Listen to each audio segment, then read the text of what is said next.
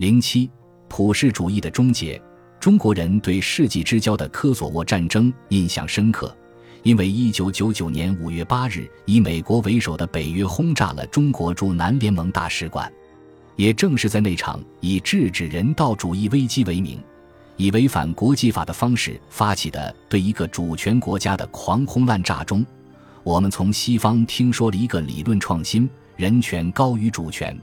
伴随着科索沃战争的炮声隆隆。由17世纪中期的威斯特伐利亚体系确立的主权神圣原则轰然倒塌，从此不再构成西方对他国明里暗里的进行干涉的障碍。西方向世界出口民主、自由、人权等普世价值的道路变得通畅了。伊拉克、阿富汗、利比亚先后尝到了炮舰的滋味，颜色革命、阿拉伯之春等民主运动相比之下则显得平和多了。普世主义不是什么新东西，它的起源可以追溯到殖民主义早期，数百年来经历过若干变种，每一次变身，事实上就意味着普世主义的一次终结，但它总能像在莲藕上复活的哪吒一样，以一个新的姿态重现人间。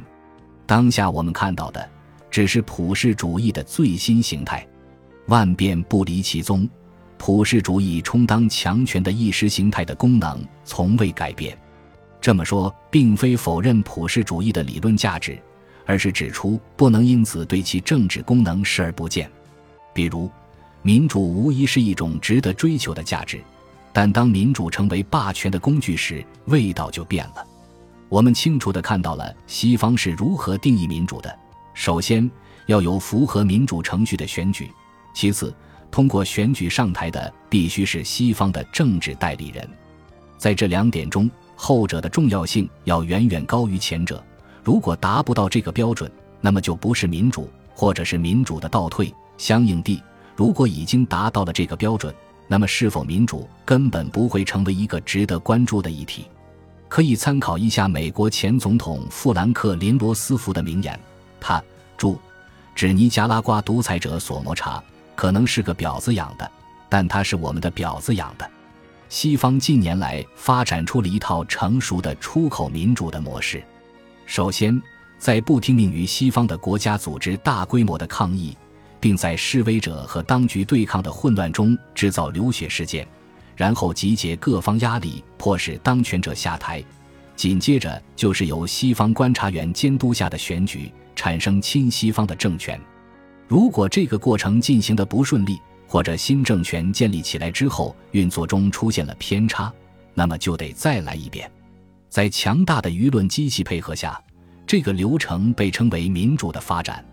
尚处于未完成状态的乌克兰危机完美的演绎了这个模式。二零零四年，乌克兰已经经历了橙色革命，民主了一次，但那一次出局的亚努科维奇在二零一零年又被选上了。亚努科维奇算不得一个反西方的人物，只是在倒向西方的路上走得比较犹豫而已。这就足以构成了在乌克兰再次实现民主的理由。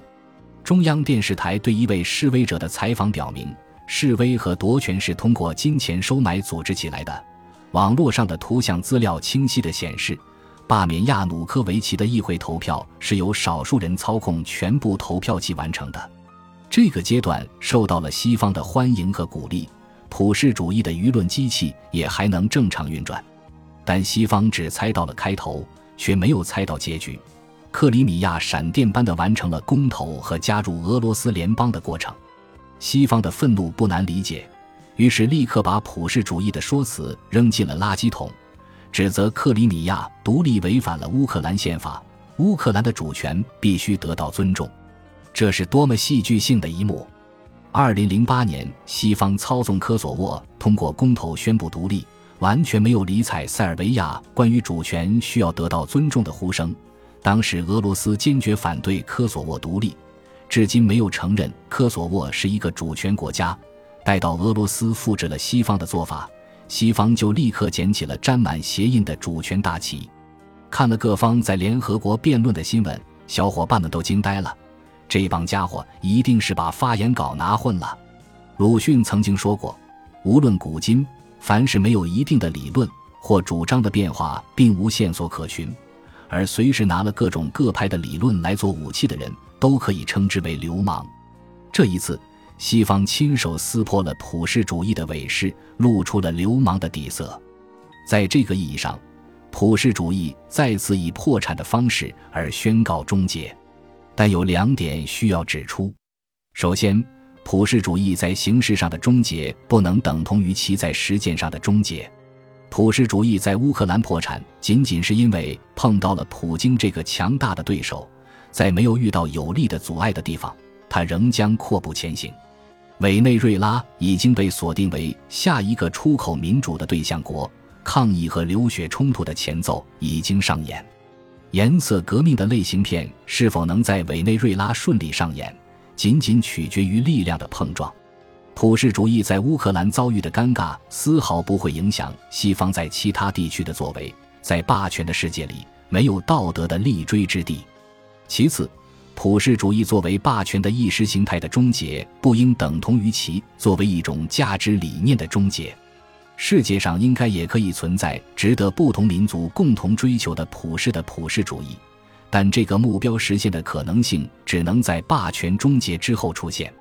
二零一三年，本集播放完毕，感谢您的收听，喜欢请订阅加关注，主页有更多精彩内容。